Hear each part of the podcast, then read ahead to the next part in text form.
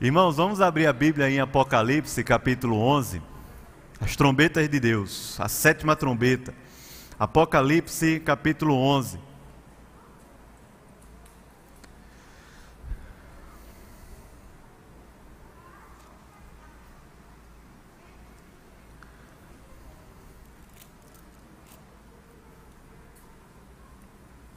Apocalipse, capítulo 11.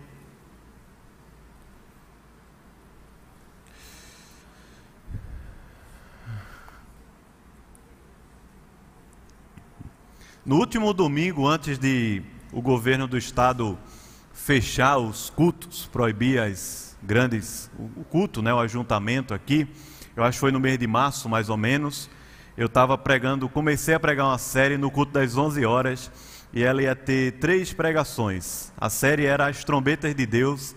Eu só preguei a primeira, eu não sabia que não ia pregar a segunda, nem a terceira, mas foi aqui, acho que foi em março, eu preguei aqui o capítulo 8 e 9 desse texto de Apocalipse e ficou em aberto. E eu, quando voltei a pregar aqui duas semanas atrás, é, pensei assim: rapaz, vou pregar Apocalipse 10. E aí, durante a semana, também pensei em pregar Apocalipse 11 e fazer assim um, o fechamento desse ciclo que começou lá atrás, em março, mas que ao longo do ano tem falado muito ao meu coração. Acho que o livro da minha vida esse ano é o Apocalipse. A gente tem estudado junto com a juventude, estudamos lá no acampamento de carnaval, outras oportunidades. Essa semana foi tão enriquecedor, irmão.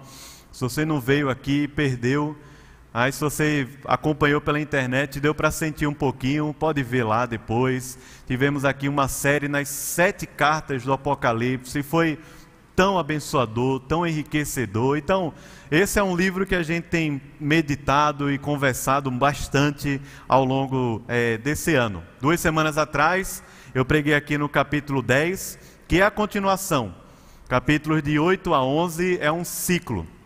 Apocalipse é um livro que tem sete ciclos, contando para a gente a mesma história. A história de um Deus que criou o mundo perfeito, harmonioso, cheio da plenitude de Deus mas os homens pecaram, decidiram viver de acordo com o seu próprio coração, na rebelião, numa autonomia que coloca a gente longe de Deus. Mas Cristo, o Pai e o Espírito não foram pegos de surpresa, já havia um plano perfeito. Cristo entregou a sua vida antes da fundação do mundo, escreveu o nome daqueles que ele amou no livro da vida e se entregou por nós. Cristo veio ao mundo, morreu numa cruz, ressuscitou e 40 dias depois ele foi aos céus. Houve a ascensão, está assentado junto à destra de Deus Pai. Enviou o seu Espírito sobre nós. E nós vivemos esse momento em que Cristo já veio uma vez e prometeu que vai voltar. Ele vai voltar, irmãos. Você crê nisso? Ele vai voltar. E essa é a história do mundo. Não é a história como a gente aprende na escola, é a história como a gente aprende na Bíblia. O livro de Apocalipse vai contar para a gente essa história pelo menos sete vezes, com linguagens diferentes. Os primeiros três capítulos com a linguagem das cartas às sete igrejas. Os capítulos 4 a 7 na linguagem dos selos. O livro que ninguém era digno de abrir, a não ser o Cordeiro de Deus, e abriu-se ali sete selos.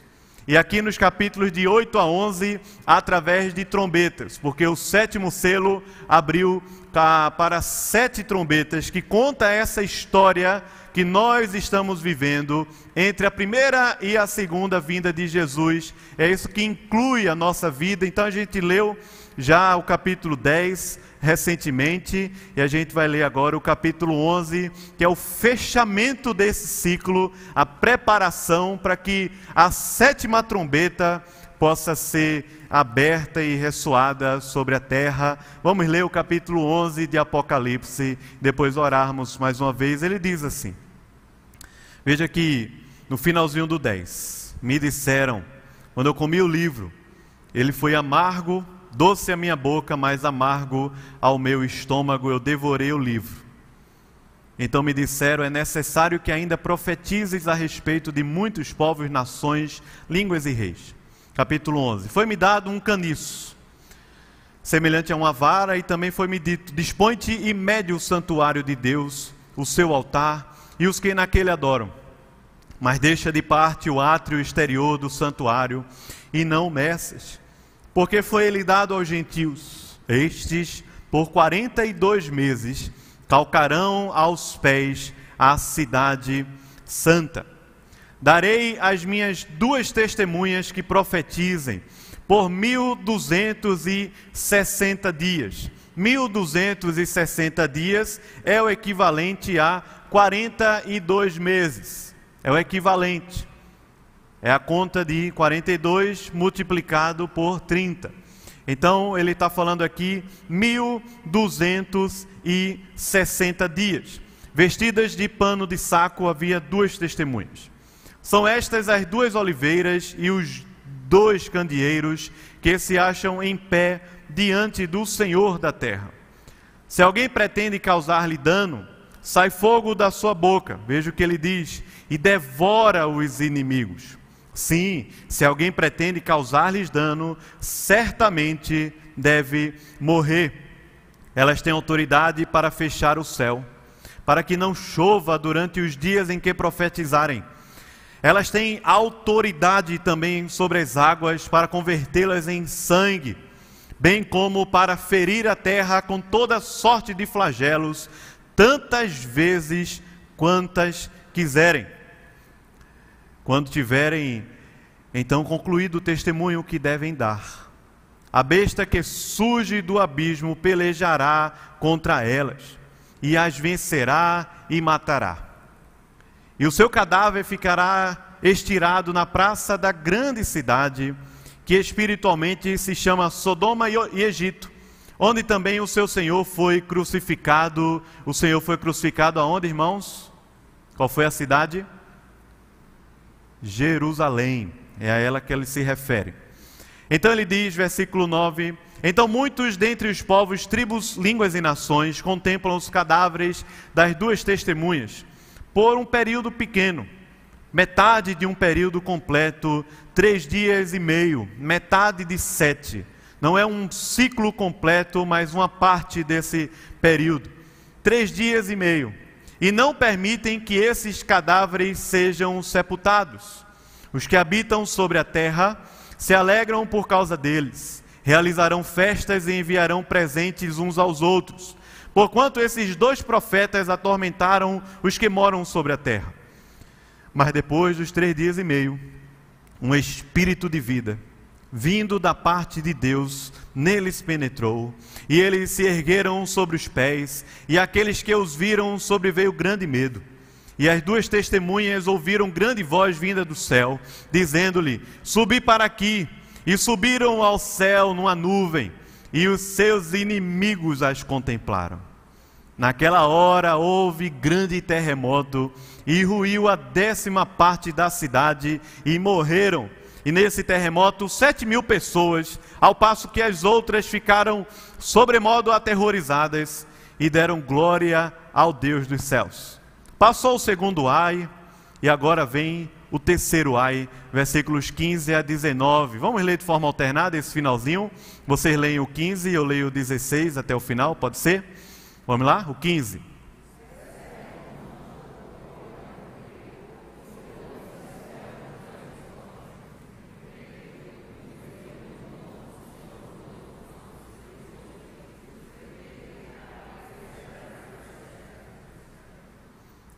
Eu não entendi, foi nada, irmão. Vocês entendem? Vamos ler de novo, irmãos? De novo? De novo?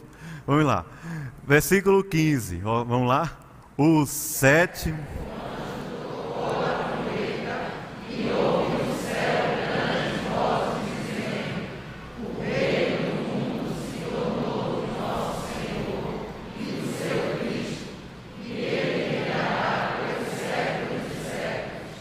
e os 24 anciãos que se encontram sentados no seu trono, diante de Deus, prostraram-se sobre o seu rosto e adoraram a Deus.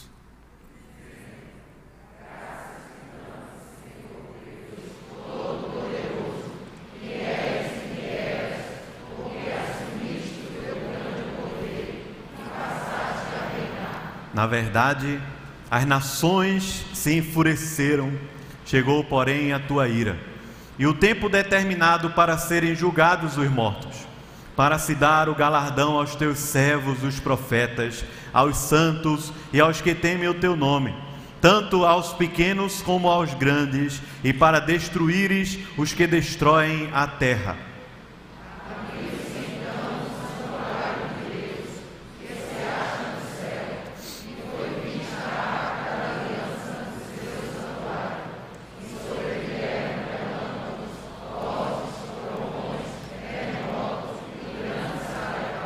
Amém, amém. Vamos orar. Senhor, muito obrigado, Pai, pela tua palavra que aqui nós lemos.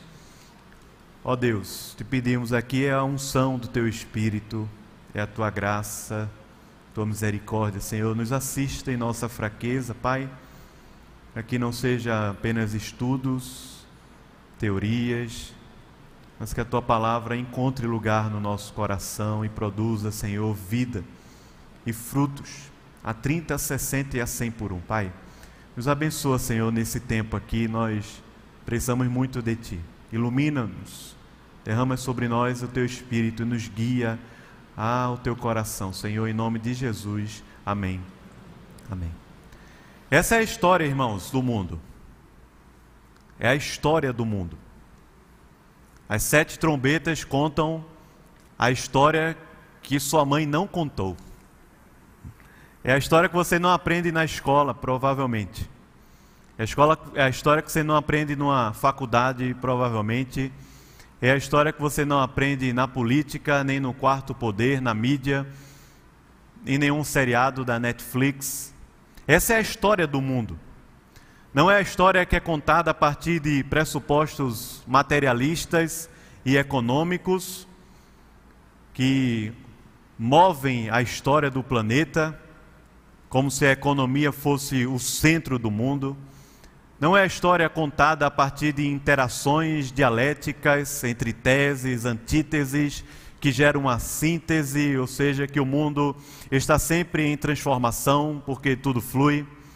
Não é uma história que é contada com um fatalismo, que gera um pessimismo terrível, vai dar tudo errado, as coisas vão sempre piorar, nada vai dar bom, nada vai ser bom, nada vai ficar melhor, vai ser tudo cada vez pior, as coisas vão ficar e não tem mais esperança para ninguém.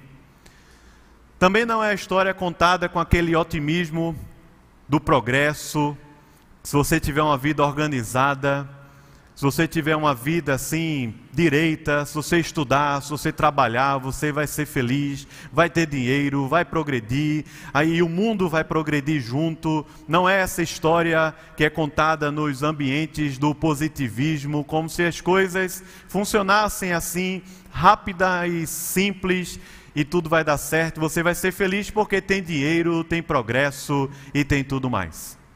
O que Deus tem feito esse ano ao redor do mundo é falado a sua voz, é, tem feito a sua voz conhecida no mundo, nos quatro cantos do planeta. Deus tem feito isso, tem parado, tem colocado limite, tem limpado a terra. Deus tem derramado o seu juízo sobre a nossa vida e sobre a vida de todos os habitantes do planeta. As trombetas, elas revelam isso. Os cristãos, quando leram isso, lá no primeiro século, acreditavam que Jesus estava falando sobre a geração deles. João estava preso na ilha de Pátimos e, quando ouviu essas revelações do Senhor, cria que isso já estava acontecendo na sua era, no seu período histórico. A igreja do Novo Testamento, quando é, é interpretava e pregava e ensinava sobre a segunda volta de Jesus, cria que já estavam vivendo nesse período, chamado de últimos dias, chamado aqui de 42 é, meses ou 1260 dias. Já estavam vivendo esse período entre a primeira e a segunda vinda de Jesus. E o que a história conta para a gente, pelo menos a história bíblica, é que, em primeiro lugar, as coisas vão piorar bastante. Vão piorar. E não pensa que o que a gente está vivendo esse ano aqui é, é o fim. Talvez seja o princípio das dores, mas não o fim. Conforme a história conta para a gente em Apocalipse, a coisa é muito pior do que isso que a gente está vivendo esse ano aqui. Mas muito pior. É tão complicada que na sexta trombeta, aqui no capítulo é, 9, o texto diz que os homens vão pedir a morte para si e não conseguirão encontrar. Vão clamar de tanto sofrimento, vão clamar pela morte e não conseguirão morrer. E o texto diz também na sexta trombeta que apesar de todos esses avisos, de todo esse megafone de Deus, como C.S. Lewis dizia, que o sofrimento é um megafone de Deus no mundo todo.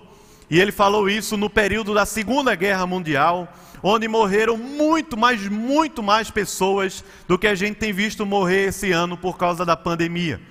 No meio da Segunda Guerra Mundial, C.S. Lewis falou: o sofrimento é um megafone de Deus que está ressoando sobre a terra toda. Deus está chamando. Mas o texto diz que, apesar desse grande megafone de Deus, os homens ainda assim não conseguirão crer no Evangelho de Jesus. Não crerão. Continuarão vivendo em feitiçarias, em assassinatos, em prostituição, em furto e nas suas próprias idolatrias. É o período que a gente está vivendo, é o período entre a primeira e a segunda vinda de Jesus. Mas esse é um lado da moeda. O lado da moeda de que nos últimos dias as coisas vão piorar. O Senhor Jesus falou sobre isso em Mateus capítulo 24. O apóstolo Paulo falou sobre isso também a Timóteo, por exemplo, dizendo que o amor se esfriará. O amor entre marido, mulher, pais e filhos, mães e filhos, filhos e pais, o amor se esfriará da terra terrível, período complicado que as pessoas vão sentir coceira nos ouvidos quando estiverem ouvindo a verdade. Complicado. Pedro falou sobre isso e João está recebendo essa revelação do próprio Cristo ali quando ele estava preso na ilha de Pátimos por causa do Evangelho, dentro de um império cruel e anticristão que foi o Império Romano.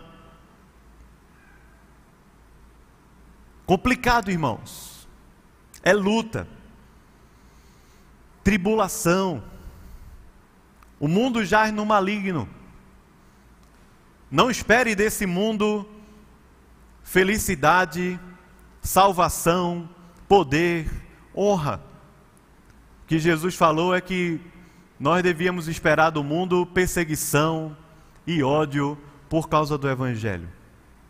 Não espere desse, mundo aceitação, amor, graça, fonte de alegria, que o que Jesus falou é que a gente esperaria ou receberia desse mundo perseguição e seríamos até odiados. É assim o relato de Jesus. Esse é um lado da moeda. O outro lado da moeda é de que, enquanto isso está acontecendo, ou à medida que isso está se desenvolvendo na terra, a igreja do Senhor Jesus avança. Avança. Foi o próprio Jesus que falou lá em Mateus 16 que as portas do inferno não prevalecerão contra a igreja de Cristo, irmãos. As portas do inferno não prevalecerão. Diz aqui que quando foi aberto o primeiro selo, no capítulo é, é, 6 de Apocalipse, saiu um cavalo branco e o seu cavaleiro com um arco, e foi-lhe dada uma coroa, e ele saiu vencendo para vencer. Essa expressão do primeiro selo é a igreja. A igreja do Senhor Jesus, nesse período de tribulação, ao invés dela diminuir, ao invés dela encolher, ao invés dela enfraquecer, pelo contrário, durante esse período, a igreja do Senhor Jesus se fortalece porque ela avança no cavalo branco, vencendo para vencer. Esse é o outro lado da moeda. De que nós vivemos na história, não vivemos fora da história mas nós vivemos na história com um propósito. Nós não estamos na história com o propósito de servirmos aos poderes desse mundo, ao dinheiro, aos padrões de felicidade. Nós não estamos na história apenas para nascer, crescer, reproduzir e morrer, como se a história não tivesse um sentido. Nós estamos na história porque a história tem um sentido, ela começa em Deus e termina em Deus, Ele é o Alfa, Ele é o Ômega. E nós estamos na história com um propósito. O propósito é de sermos a imagem de Deus na terra e reproduzirmos essa imagem à medida que nós, como igreja, avançamos. Com o Evangelho, com o poder do Espírito, com a palavra de Deus, mas avançamos, não recuamos, não nos guardamos, não nos preservamos mas nós avançamos com a pregação do Evangelho em um mundo caído e quebrado, porque apenas a pregação do Evangelho, apenas o poder de Deus pode libertar um homem para viver uma vida diferente sobre a terra, com um sentido, um significado e um propósito ao qual a história foi criada. Foi Deus quem criou a história. No princípio, Ele criou os céus e a terra. E Deus tem um propósito e um sentido para ela, hoje, na sua vida também. No século 21, numa era tecnológica globalizada, num tempo difícil que a gente vive, a gente pode defini-lo de diversas maneiras filosoficamente, sociologicamente, economicamente, o que for. Mas Jesus já tinha dado a João a revelação sobre esse período lá atrás. E a ideia de Jesus com João não é simplesmente ele conhecer a história, escrever um livro de história, gravar um podcast de história, contar, sei lá, coisas que ele viu ali na ilha de Patmos, não. É que ele pudesse escrever isso para que eu e você, enquanto lêssemos, nos incluíssemos ou nos sentíssemos incluídos na história. Nós somos parte dessa história. Nós fazemos parte desse plano de Deus. Nós fazemos parte desse mover de Deus. Deus incluiu você. Deus incluiu a mim. Deus não precisa de mim, não precisa de você, mas Ele resolveu usar a nossa vida e nos incluir nesse período. Essa era que é chamada a era do Espírito, entre a primeira e a segunda vinda de Jesus. Essa era que a nós o que resta é a missão de Deus, é fazer o nome de Deus conhecido na terra. Esse período que nós vivemos entre a primeira e a segunda vinda de Jesus. Então, quando a gente lê esse texto aqui do capítulo 10, capítulo 11, como a gente fez hoje, a pergunta que eu faço para mim é: o que é que eu estou fazendo da minha vida? O que é que eu estou fazendo da minha vida? Dando ouvidos a coisas que não preenchem o meu coração, vivendo projetos que são apenas humanos, falíveis e que vão se desgastar e se corromper, gastando o meu tempo e minha energia em tantas coisas que não entrarão na eternidade o que é que eu estou fazendo da minha vida hoje, no século 21, tendo em vista que Jesus está voltando e ele decidiu me usar nessa história da revelação do Evangelho na terra? O que é que eu estou fazendo da minha vida? Essa é a pergunta quando eu leio isso aqui, porque é esse momento, é esse período que Jesus resolveu usar a gente, incluir a gente através da missão, da missão de Deus. A missão é de Deus, ela vai ser cumprida por Deus, mas Ele, na sua graça e soberania, incluiu você e eu para nos usarmos, irmãos, de forma anônima, diante dos homens, no seu trabalho, na sua casa, aqui na igreja, no mundo, talvez até aos confins da terra, mas você faz parte disso. Faz parte, não fomos colocados de lado, Deus colocou a gente nesse processo. No capítulo 10, nós aparecemos como as pessoas que vão comer o livro, ele vai ser doce na boca, e à medida que ele entra, ou seja, à medida que nós nos comprometemos com a palavra do Evangelho, com a lealdade a Deus, a Cristo e a sua igreja, à medida que ele entra em nós, ele é amargo, ele vai quebrando estruturas dentro do nosso coração. Talvez o vinho novo que vai quebrando os odres velhos, ele vai entrando e vai trazendo um amargor dentro do nosso estômago ou nas nossas entranhas. E quando João come o livro, é dito para ele assim: profetiza. Profetiza aqui é pregar, anunciar, testemunhar. Jesus falou sobre o profetizar de várias maneiras, os apóstolos eh, eh, e os evangelistas deixaram para a gente aqui. Mateus falou, façam discípulos. Eh, Marcos falou, prega o evangelho. Lucas falou, sejam testemunhas.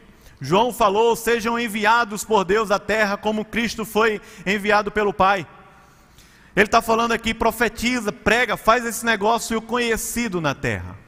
E aí o capítulo 11 coloca a gente diante de duas figuras diferentes, mas contando essa mesma história.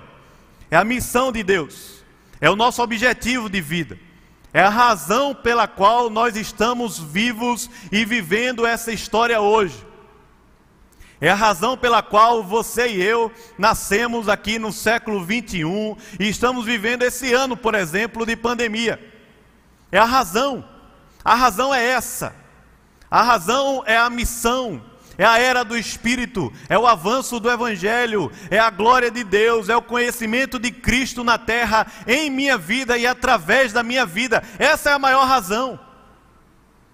É a maior razão, porque quem conta a história do mundo não é a Globo News, não é o seu livro de história, não é o professor, não é o doutor, não. Quem conta a história do mundo para nós é o Cristo, que não está mais morto, pendurado numa cruz, a cruz está vazia, mas ele agora está sentado num alto e sublime trono. Ele é quem reina e governa sobre a terra.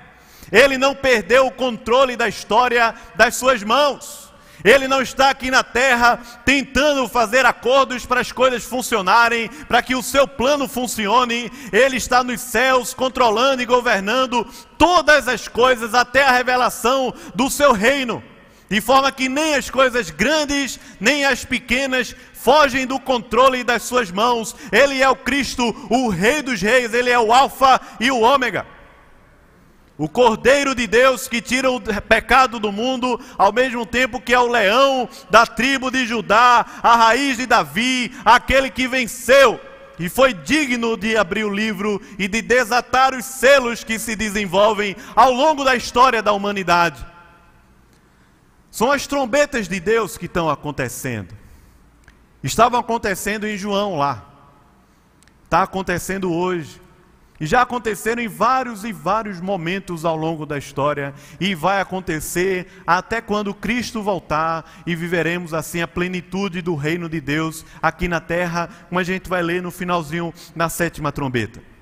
Capítulo 11 coloca a gente na história, mas de com figuras diferentes. A primeira figura é de um templo.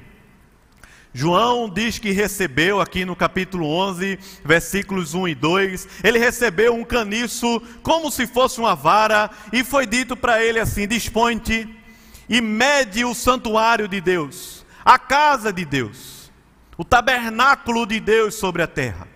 O templo de Jerusalém já estava destruído desde o ano 70.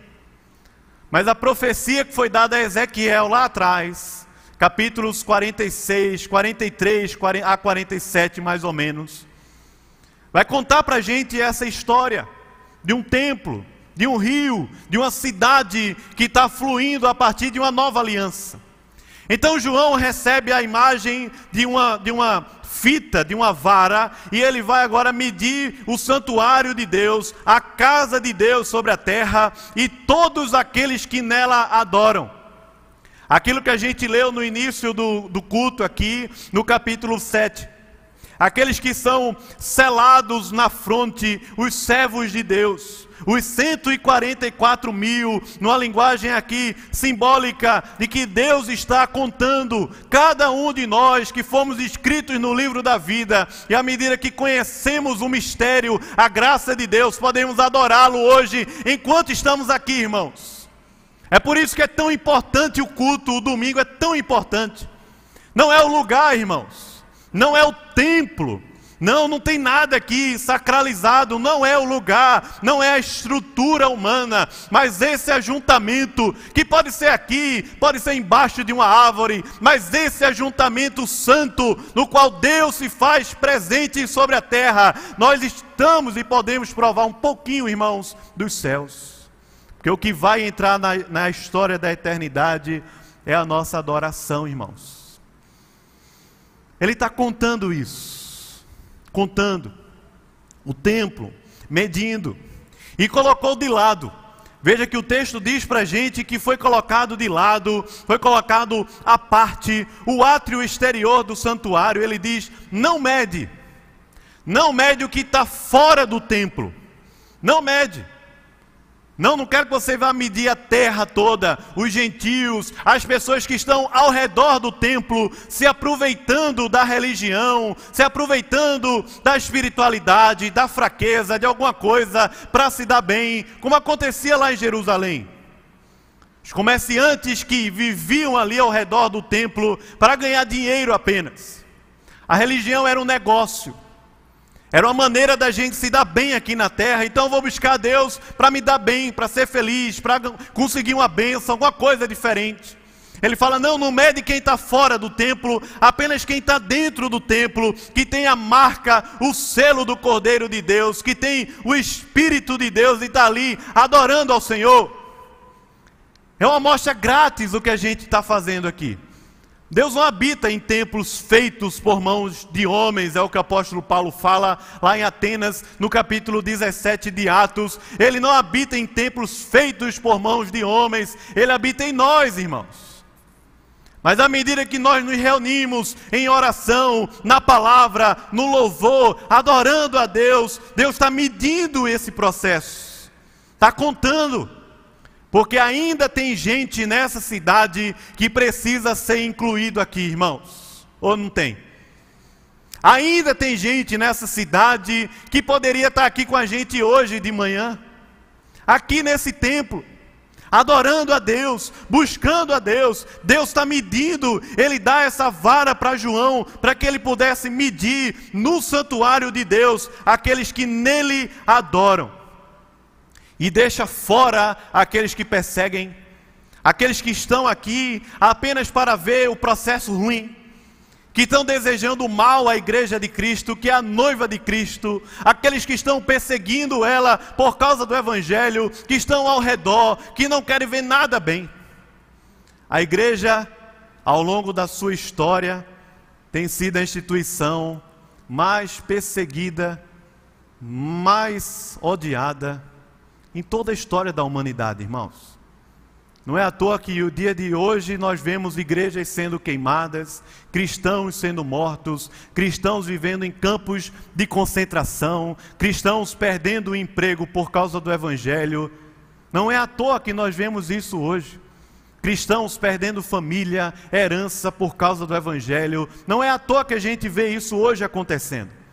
Então a primeira imagem que é dada a João é Mede mede o santuário de Deus, porque o Evangelho ainda está alcançando o mundo, ainda está crescendo sobre a terra, e esse período é um período de 42 meses. E à medida que o evangelho está crescendo e alcançando a terra, os cristãos estão sendo perseguidos por aqueles que estão ao redor do templo. A segunda imagem é a de duas testemunhas, versículo 3 ao versículo 14. Duas testemunhas. Quem são as duas testemunhas? Não é colocado o nome aqui para a gente. E há várias interpretações para elas. A gente pode pensar, por exemplo, em Moisés e Elias, que apareceram ao Senhor ali na transfiguração e representam a lei e os profetas. É verdade, a gente pode pensar assim. A gente pode pensar aqui em Josué e Zorobabel, que ali após o cativeiro babilônico também representavam o reino e o sacerdócio. A gente pode pensar nessa figura dos, das duas testemunhas, como a, aquela vez que Jesus chamou de dois em dois e espalhou sobre a terra para que o Evangelho, o reino de Deus, chegasse aos lugares. Várias interpretações, o texto não diz para a gente. Mas eu te, creio que o que ele está falando aqui, de forma muito clara e objetiva, através dessa figura das testemunhas, que representam a lei os profetas, o reino e o sacerdócio, o testemunho de Jesus, é sobre a igreja, irmãos.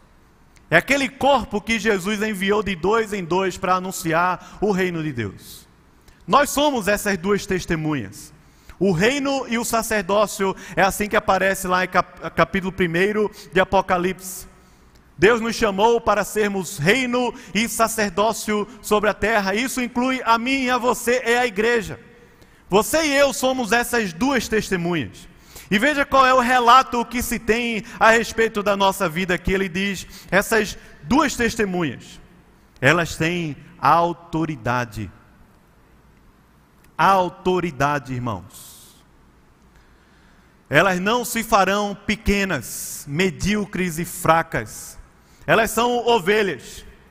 Por serem ovelhas, são até bobinhas, como o animal né, da ovelha é. São até perdidas muitas vezes, fracas, é verdade. Mas o Senhor Jesus falou que quando estivermos, estivéssemos em grandes tribunais, até a palavra seria colocada na nossa boca. Ele diz: não fica preocupado com a palavra, o que é que você vai falar. Porque quando estiverem nos grandes tribunais, a palavra seja, será colocada pelo Espírito na boca de vocês. Está lá em Mateus capítulo 10. E ele ainda conclui aquele envio da seguinte maneira: ele diz: Aqueles que me confessarem diante dos homens, eu também o confessarei diante de meu Pai que está nos céus. Mas aquele que me negar diante dos homens, eu também o negarei. É Jesus quem está falando isso. Quando Jesus ressuscitou e chamou os discípulos ali para um bate-papo, Jesus disse assim: Toda autoridade me foi dada nos céus e na terra. Toda autoridade, acima de principados, poderes desse mundo, toda autoridade.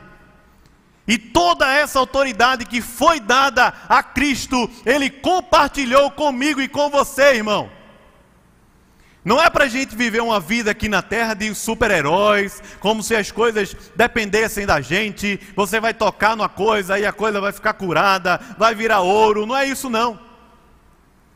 Mas a, a, o texto vai falar para a gente que nós não vivemos debaixo do jugo da natureza, dos poderes desse mundo, dos animais selvagens, nós não vivemos debaixo dos flagelos, nós vivemos acima de tudo isso. Nós temos autoridade acima de cobras e escorpiões.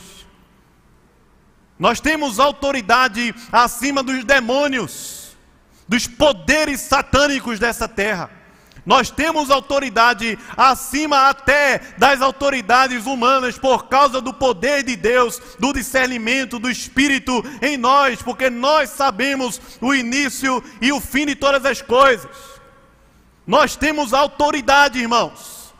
Deus não colocou a gente aqui na terra para viver uma vida apenas de ficar pequeno, de se enfraquecer, mas uma vida com autoridade, com o poder do Espírito para a gente viver aqui na terra. Não quer dizer que nós seremos insubmissos, não quer dizer que nós seremos desrespeitosos, não quer dizer isso.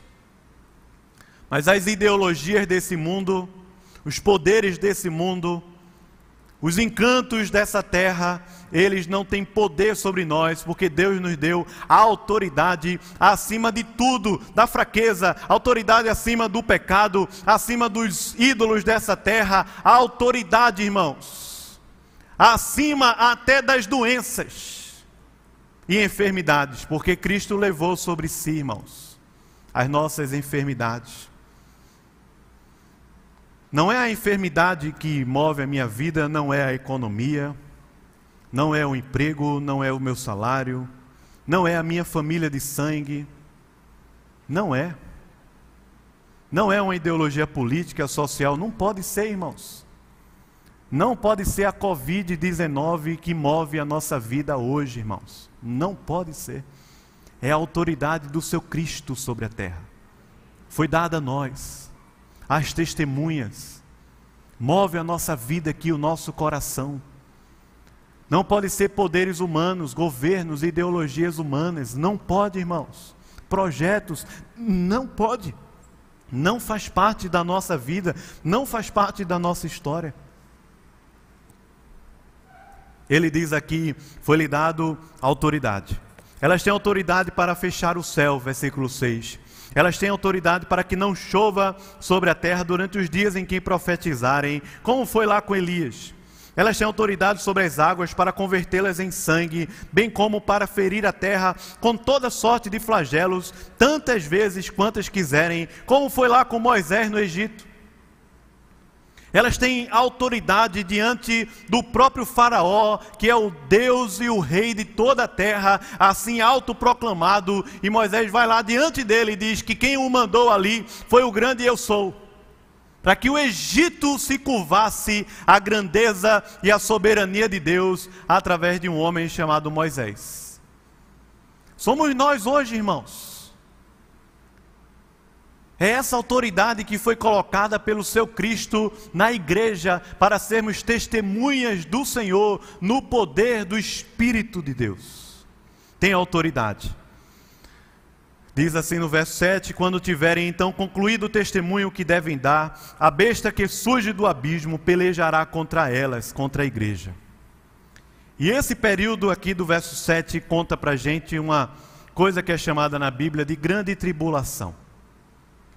O período final vai ser um período mais difícil, irmãos, mais difícil. A besta que aparece aqui no capítulo 13, ela vai pelejar contra nós.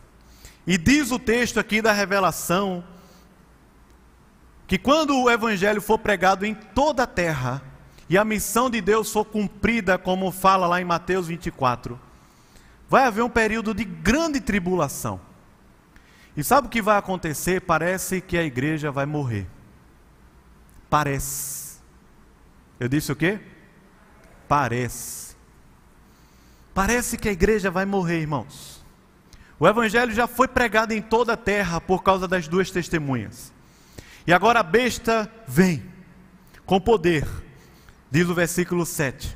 Quando tiverem cumprido todo o testemunho que devem dar, a besta que surge do abismo pelejará, pelejará contra elas e as vencerá e matará, e o seu cadáver ficará estirado na praça da grande cidade, que se chama, ele diz aqui, Sodoma, que foi destruída o Egito que foi subjugado pelo poder de Deus, e Jerusalém que também já estava debaixo do juízo de Deus desde o ano 70. O templo foi destruído. Hoje é uma mesquita naquele lugar, inclusive. Não é lá, irmãos. Não é aquele templo ali que vai ser reconstruído, não. É o avanço da igreja no mundo através da nossa vida. Então ele diz assim: muitos, eles vão ficar lá estirados em praça pública. Lá em Jerusalém, Egito, em Sodoma, muitos dentre os povos, tribos, línguas e nações contemplam os cadáveres das duas testemunhas por um período de tempo. Não é um período completo, mas meio. É metade de sete, três dias e meio. E diz: E não permitem que esses cadáveres sejam sepultados, eles vão ficar ali para de fato causar medo e espanto sobre a terra. Mas sabe por quê? Ele diz: Os que habitam sobre a terra se alegram por causa deles, realizarão festas e enviarão presentes uns aos outros. Sabe por quê? Porque ele diz: Os homens que atormentaram o mundo. Esses eram os homens e mulheres que atormentaram o mundo, estavam ali estirados sobre a terra, os que atormentaram os que moram sobre a terra. Quando Paulo chegou a Tessalônica, está lá em Atos capítulo 17, o testemunho que se tem deles é assim: Paulo e sua equipe, né? Silas, Timóteo, se não me engano. Quando chegam a Tessalônica, o testemunho deles é assim: os homens que têm transtornado o mundo chegaram até aqui, irmãos. Esse é o testemunho da igreja. É gente que está colocando o mundo de cabeça para baixo por causa do Evangelho, que está confrontando os poderes, as idolatrias, que está confrontando e que está vivendo a vida acima, acima dos poderes, por causa da autoridade de Cristo e não debaixo, submisso e subjugado aos poderes humanos. Então, na grande tribulação, os povos da terra vão ali fazer festa, porque o sentimento deles é: nós vencemos aqueles que transtornaram o mundo, que estavam transformando o mundo, deixando o mundo de cabeça para baixo por causa do Evangelho. A palavra é atormentar. E quando você prega o Evangelho com poder para um não cristão, parece que você está atormentando a vida dele. Quando a gente não se curva diante de um poder e de um ídolo aqui na terra, parece que a gente está atormentando o mundo. Não vivendo submisso, não vivendo debaixo da missão desses poderes, mas acima delas por causa da autoridade do Cristo.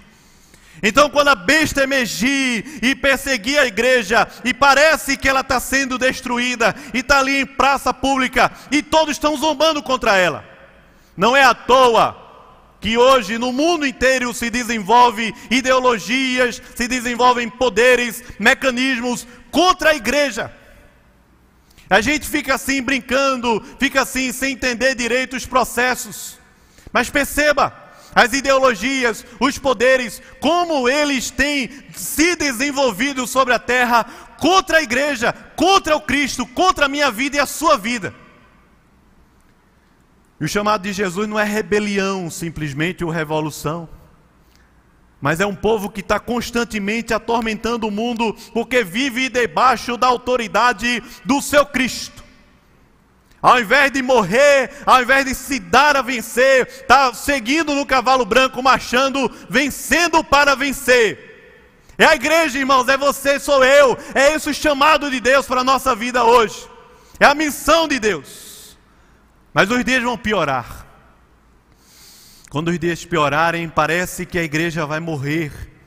E naquele momento, todos irão ali fazer uma festa, uma grande alegria, vão trocar presentes uns com os outros, pensando assim: os homens que atormentaram o mundo agora estão mortos, acabou essa história. De repente, irmãos, depois dos três dias e meio de um período de tempo curto, curto, o qual Satanás será solto, como diz Apocalipse 20. Grande tribulação, o anticristo, coisas assim tremendas sobre a terra, horríveis. Naquele momento em que os homens vão pedir até a morte para si. Quando parece que tudo está acabado, diz que há um Espírito de Deus, um Espírito de vida, um sopro de vida é a ideia. Porque o Espírito é um sopro, é um vento de Deus quando parece que está tudo acabado, o texto diz para a gente assim: da mesma forma que o Espírito ressuscitou a Jesus dentre os mortos, o Espírito ressuscitará a igreja para que ela viva uma vida eterna com o Senhor, no reino consumado de Cristo aqui na terra. Um Espírito de vida, vindo da parte do próprio Deus, o texto diz, a partir do versículo 11: entra naquelas duas testemunhas na igreja, elas se erguem sobre os pés.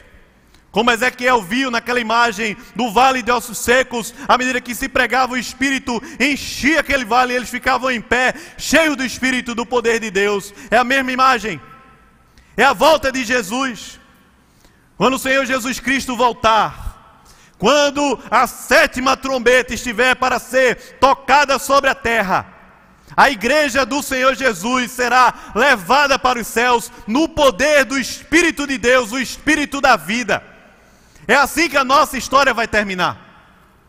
É por isso que a morte de um crente é dor para quem fica, mas é alegria porque a gente ouve a promessa de Jesus dizendo: Hoje estás comigo no paraíso, hoje, no paraíso, já vivendo essa realidade. Naquele grande dia, no qual Jesus Cristo vai voltar, quando a igreja parece que está morta, o Espírito vai trazer um fortalecimento e essa igreja vai subir é o arrebatamento que a Bíblia fala, mas não é um arrebatamento que vai demorar um tempão para Jesus voltar, é na própria volta de Jesus. Porque o segundo ai passou e o terceiro ai vem. O terceiro ai é a trombeta de Deus. É a sétima trombeta. Diz que o sétimo anjo tocou a sétima trombeta. E grandes vozes, grandes vozes no céu. A adoração, irmãos. É nesse momento que não vai ter mais missão. A única coisa que perpassa o tempo e o espaço e entra na eternidade é a adoração. É a adoração, irmãos. Bens, diplomas, nem a missão, porque estaremos ali com gente que já foi lavada pelo sangue do Cordeiro. Mas é adoração. Então, quando a sétima trombeta toca, diz no verso 15, ele diz que há grandes vozes nos céus, e a, a, a voz é de cânticos. O cântico diz: O reino do mundo se tornou de nosso Senhor e do seu Cristo, e ele reinará pelos séculos dos séculos. Amém, irmãos? É o cântico. Não há mais dois reinos, duas descendências, duas histórias, não há mais uma confusão, não há mais tragédia. Apenas um reino o reino de nosso Senhor Jesus Cristo, e ele reinará pelos séculos dos séculos. Os 24 anciãos que se encontravam sentados no seu trono, diante de Deus, prostraram-se sobre o seu rosto e fizeram o que, irmãos? Verso 16, que é que ele diz aí? Adoraram a Deus, dizendo: Você pode ler aí, por favor, esse cântico, verso 17, que é que ele diz?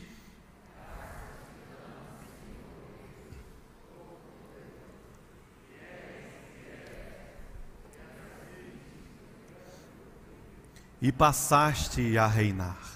Ele continua dizendo: na verdade, as nações se enfureceram, chegou, porém, a tua ira e o tempo determinado para serem julgados os mortos, para se dar o galardão aos teus servos, os profetas, aos santos, a todos os crentes, aos que temem o teu nome, tanto aqueles pequenos, anônimos, pouca gente conhece, mas que Deus conhece na palma das suas mãos, como aos grandes, e para destruírem também, destruíres a todos os que destroem a terra. É o cântico, é a adoração. Imagina, irmãos, que quando nós estamos num momento de louvor, cantando, é como se a gente estivesse fazendo um prenúncio desse grande momento, irmãos. Veja que privilégio participar disso. Abrir a nossa boca, cantar com todo o nosso coração, sentir a presença de Deus. Que grande privilégio. Quando a sétima trombeta tocar, que a igreja do Senhor Jesus Cristo for e a terra está sendo toda restaurada, o reino do nosso Senhor Jesus Cristo vai se tornar uma realidade para nós pelos séculos dos séculos. Amém, irmãos? E é aqui na Terra que vai acontecer. Não é um outro planeta, não é um, é aqui na Terra. A Terra será toda restaurada. Viveremos o reino de Deus aqui na Terra. E tudo quanto fizermos será em adoração àquele que é digno de receber o louvor, a honra, o poder pelos séculos dos séculos. Tudo. A adoração é o que conecta a nossa vida presente à nossa vida futura. A adoração é o que conecta os céus na terra através da nossa vida, irmãos. A adoração é aquilo que vai passar no tempo e no espaço e entrar na eternidade. Essa é a promessa de Jesus. É a adoração.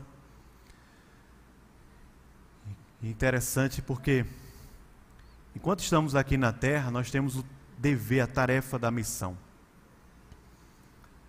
Mas a melhor maneira da gente viver a missão de Deus aqui é adorando ao Senhor.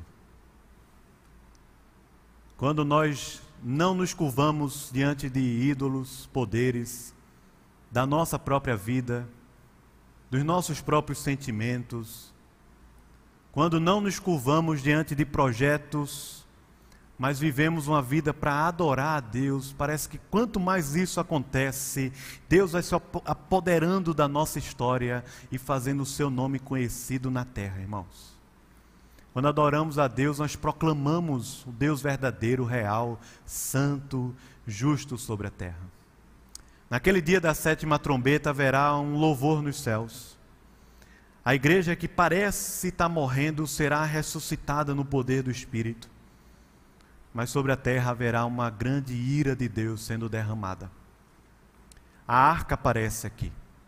O santuário de Deus que se acha no céu e que foi vista ali foi uma arca. Na arca da aliança só entraram oito pessoas.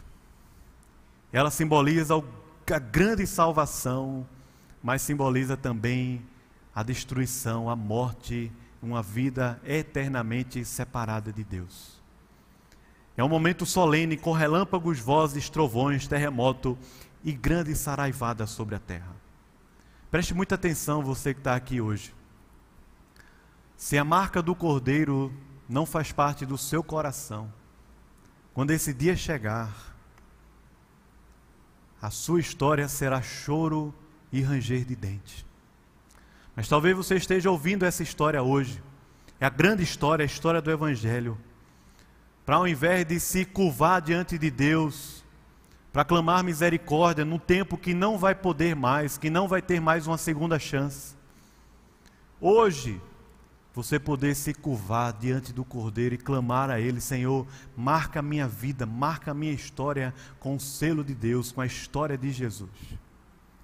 Para você entrar na arca, irmão, a arca dos santos, a arca dos profetas, a, a arca dos que temem o nome do Senhor, a arca das duas testemunhas, a arca da aliança de um Deus que prometeu e vai cumprir final da nossa história, irmãos, não está na vacina. O final da nossa história não está num concurso público. O final da nossa história não está na família. O final da nossa história é esse. À medida que nós vivemos com essa realidade da adoração, com a realidade da volta de Jesus, com a grandeza de Deus aqui na terra, nós vamos sendo libertos, libertos. E à medida que vamos sendo libertos, nós vamos proclamando, proclamando, proclamando. Porque foi a autoridade de Deus que Ele colocou sobre você, irmão. Você que é crente, você que tem o Espírito de Deus, o selo de Deus, que teme o nome do Senhor, a autoridade para fazer o nome de Cristo conhecido na terra. Esse é o texto do capítulo 11. Mas eu pergunto para você e para mim também. O que é que nós estamos fazendo na nossa vida, irmãos? Quando há muita gente para ser salva, muita gente. Não cabe aqui no templo.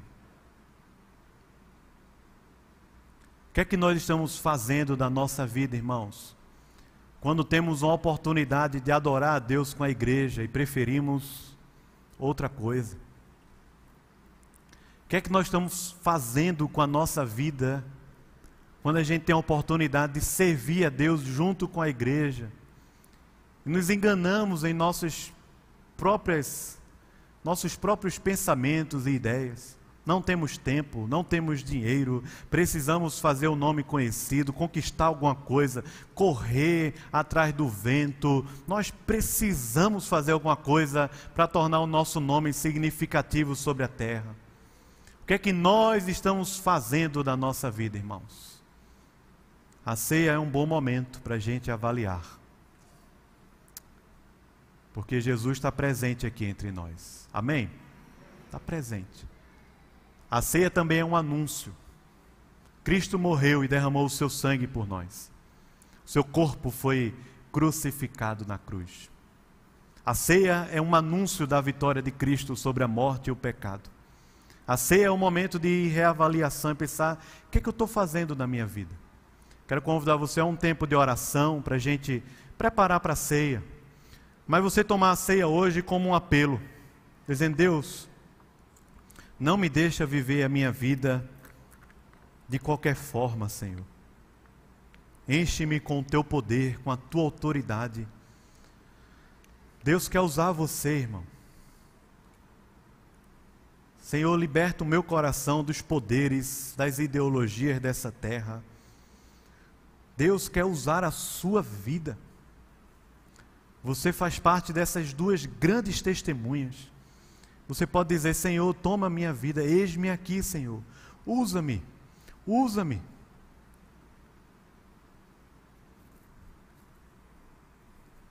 E encher o seu coração com a certeza da vitória quando a sétima trombeta tocar, o reino será do nosso Senhor e do seu Cristo pelos séculos dos séculos.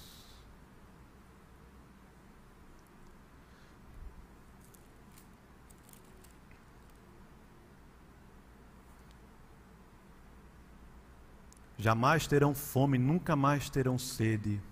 Não cairá sobre eles o sol, nem ardor algum, pois o Cordeiro que tira, que se encontra no meio do trono, os apacentará e os guiará para as fontes da água da vida, e Deus lhes enxugará dos olhos toda a lágrima. Ó oh, Senhor, estamos em tua presença aqui, Pai.